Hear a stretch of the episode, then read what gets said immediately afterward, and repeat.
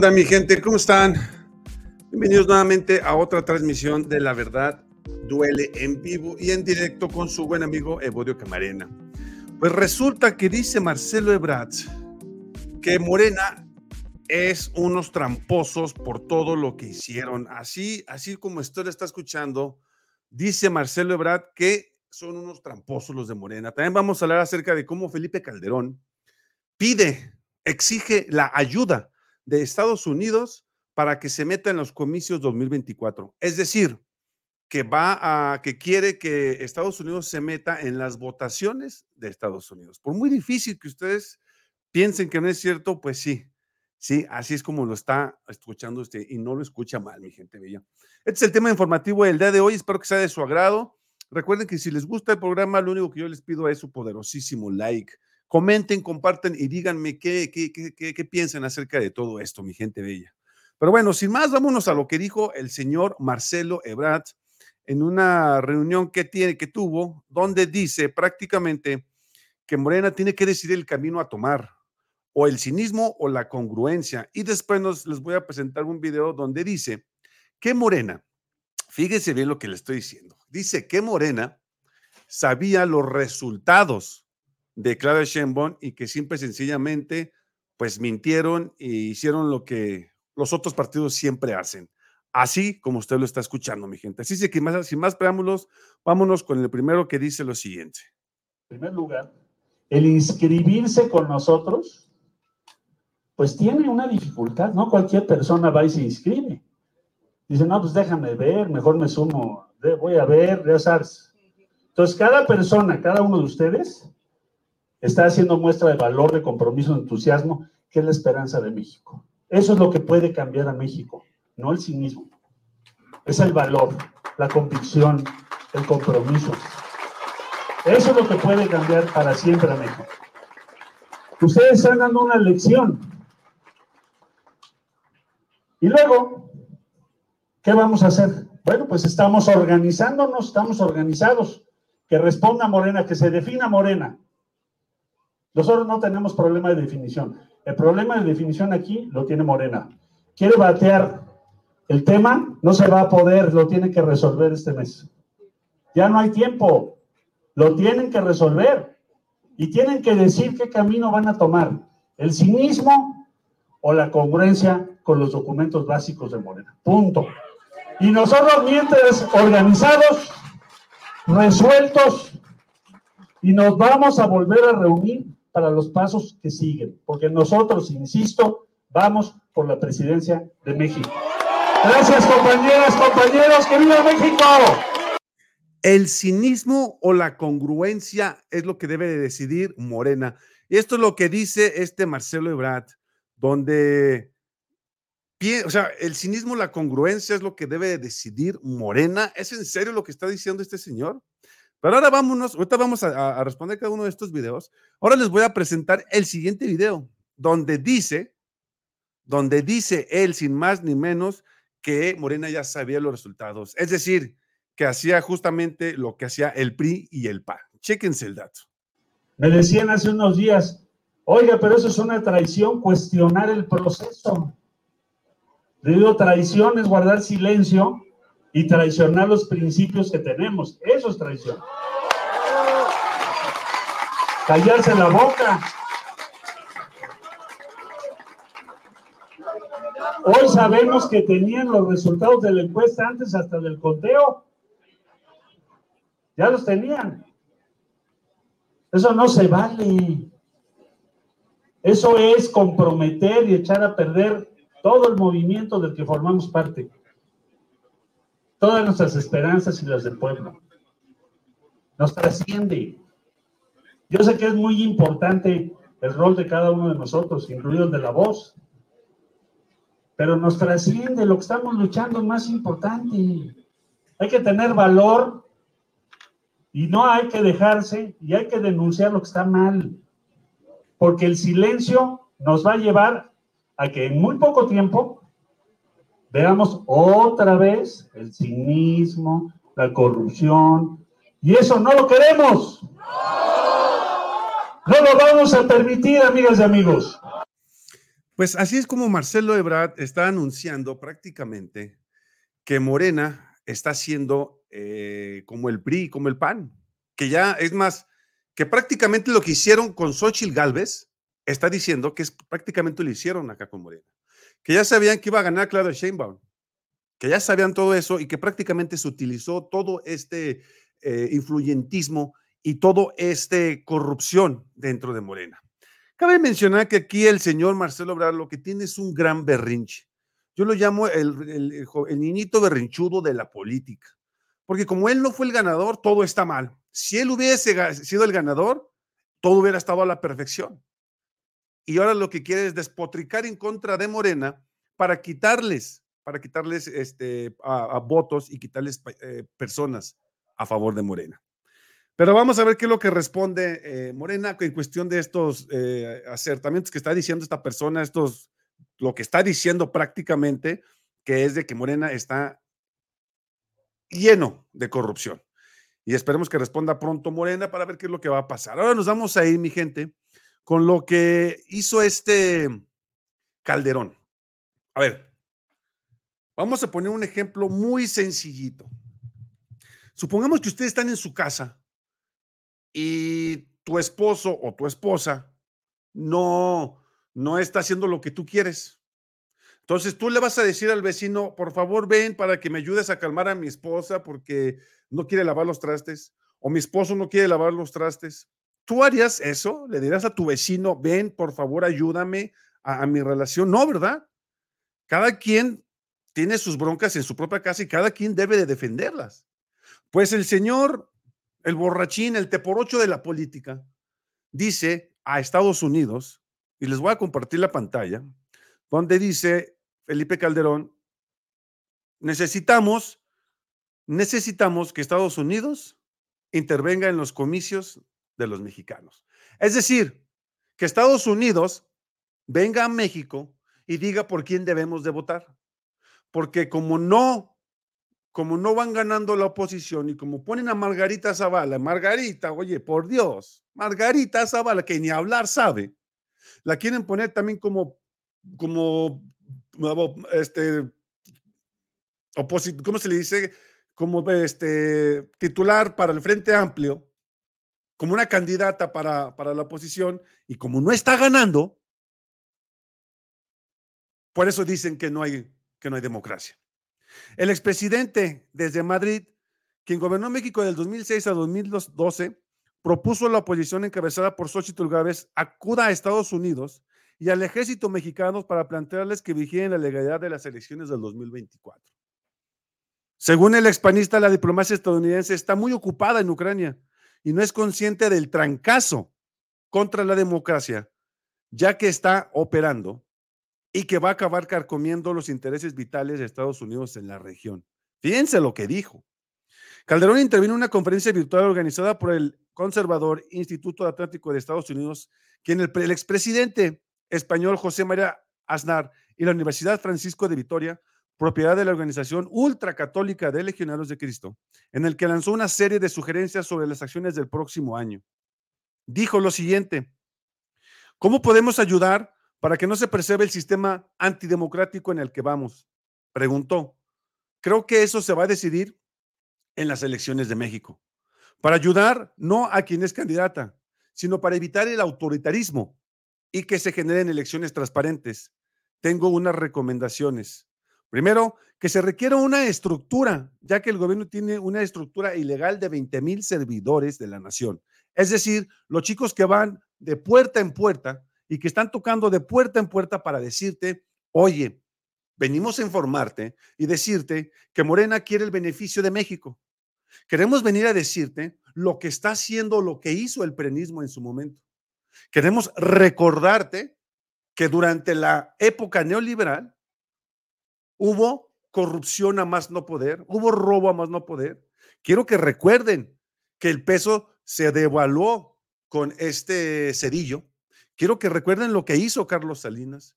Quiero lo que, que recuerden los gasolinazos. Quiero que recuerden cuando quisieron desaforar a López Obrador. Quiero que recuerden cómo empezaba la gasolina y cuando terminaba un sexenio ya estaba 10 pesos arriba. Eso es lo que hacen los servidores de la nación. Y para ellos no les interesa esto. Para ellos piensan que estos servidores de la nación van allá a decirte, vota, vota, vota, cuando no es así. Que están trabajando todos los días de puerta y puerta y que tienen un presupuesto de 465 millones de pesos, incluyendo las pensiones, y eso es un remanente de 50 mil millones. Un guardadito, dice, que en el presupuesto está escondido y que lo van a usar probablemente para la campaña. Calderón instó a evitar a los servidores públicos de la nación hagan proselitismo de Morena porque es ilegal, es inconstitucional y que también hay que armar un ejército similar de 20 mil voluntarios. Eso es lo que debe de hacer la oposición. Armen su ejército de 20 mil voluntarios. Vayan a tocar puerta tras puerta. Vayan, pasen hambres, pasen sed. Vayan con el pueblo. Informen al pueblo. ¿Qué van a decir? Que el presidente López Obrador, ¿qué? ¿Qué hizo mal? ¿Qué está haciendo mal? Sí, tiene sus malas cosas, lo entiendo. Una de las acciones que no me está gustando, y creo que la mayoría es la, la inseguridad que se vive en México. Pero de ahí en más, ¿qué? ¿Qué ha hecho mal el presidente López Obrador? Y esto es lo que ellos no entienden. Morena está yendo a tocar puerta por puerta para abrir, para que tú, como ciudadano mexicano te enteres de lo que pasó, porque muchos no sabemos, o muchos lo olvidamos, o muchos pretendemos olvidar, o muchos definitivamente no nos importaba lo que pasaba con México, lo que pasaba con la política. Pero gracias a estas personas que van a compartir a tu casa, que van y dicen, que por cierto, a mí me consta que no les pagan, a mí me consta porque yo estuve ahí, yo fui uno de esos, y a nosotros no nos pagaban. Nosotros lo hacíamos por amor al, pueblo, pero no pagan. Estos cuates dicen que se gasta más de 5 mil millones de pesos. Pero sigamos con la nota, chéquense el dato. Dice lo siguiente. Eso hay que armarlo porque no le van a hacer, no le van a hacer los partidos que apoyan a Xochitl Galvez. No la va a hacer el PAN, no la va a hacer el PRI y no la va a hacer el PRD porque están desfondados, dice. Se han cerrado tanto que se han quedado con, solo con el cascador. Hay 170 mil casillas que cubrir y los partidos no tienen militantes. Pues es que, ¿cómo van a tener militantes, mi gente? ¿Cómo el PAN va a tener militantes? ¿Cómo el PRI va a tener militantes? ¿Cómo el PRD van a tener militantes? Si lo único que hacen es robar, mentir y robar, ¿cómo van a querer tener militantes? ¿Cómo van a querer continuar en la movida cuando siempre sencillamente los cachamos que se roban y que roban y que vuelven a robar? Y que lo único que quieren es el maleficio para el pueblo y no el beneficio del pueblo. Es eso lo que ellos no entienden y es eso lo que no logran captar. Si la oposición se fuera a tocar puerta por puerta, sufriera lo que nosotros de abajo sufrimos, otra cosa sería. Y como van surtiendo las cosas, eso lo van a hacer. ¿Recuerdan el programa que hice donde Carlos Salerraqui sale pidiendo chayote? ¿Sale pidiendo dinero? Es más, ahorita hace dos horas hicimos un programa de eso. ¿Por qué? mis ojos nunca y mis oídos nunca empezaron a ver y escuchar que los medios chayoteros pidieran, limosnearan dinero porque se les acaba el chayote. Los empresarios ya no los quisieron apoyar. ¿Por qué? Porque saben que no, no, dan, no dan una. Carajo, ¿qué se necesita para mantener un canal? Internet, antivirus, y eso es todo. Y este cuate quiere pedir 25 pesos por cada uno de sus suscriptores. O sea, sí, me doy a entender.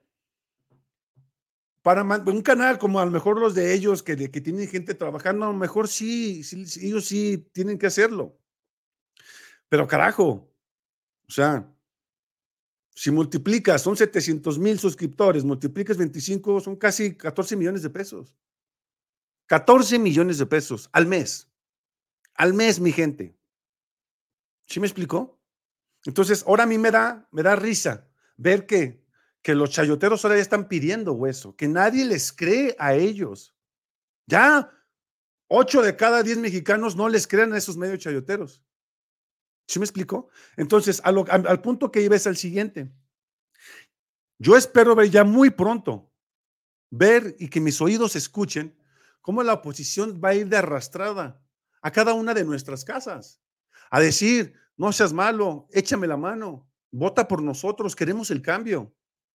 Y una vez que vea eso, voy a entender que finalmente el presidente López Obrador, y perdonen mi francés, les dio en toda la madre.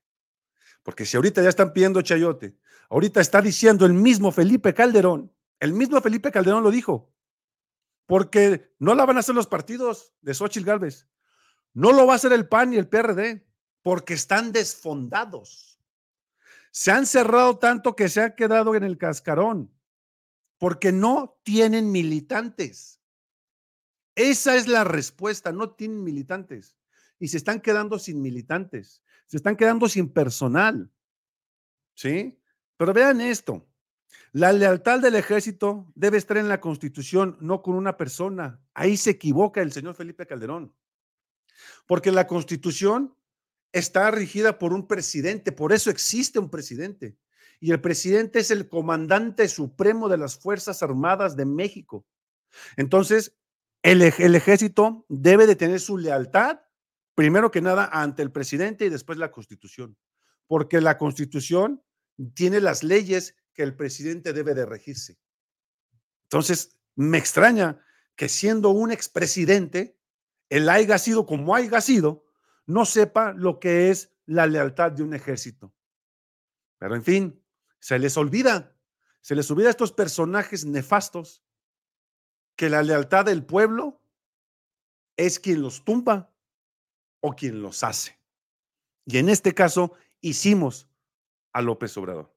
Y en este caso, juntos mis hermanos, juntos mis hermanas, estamos cambiando la historia de México.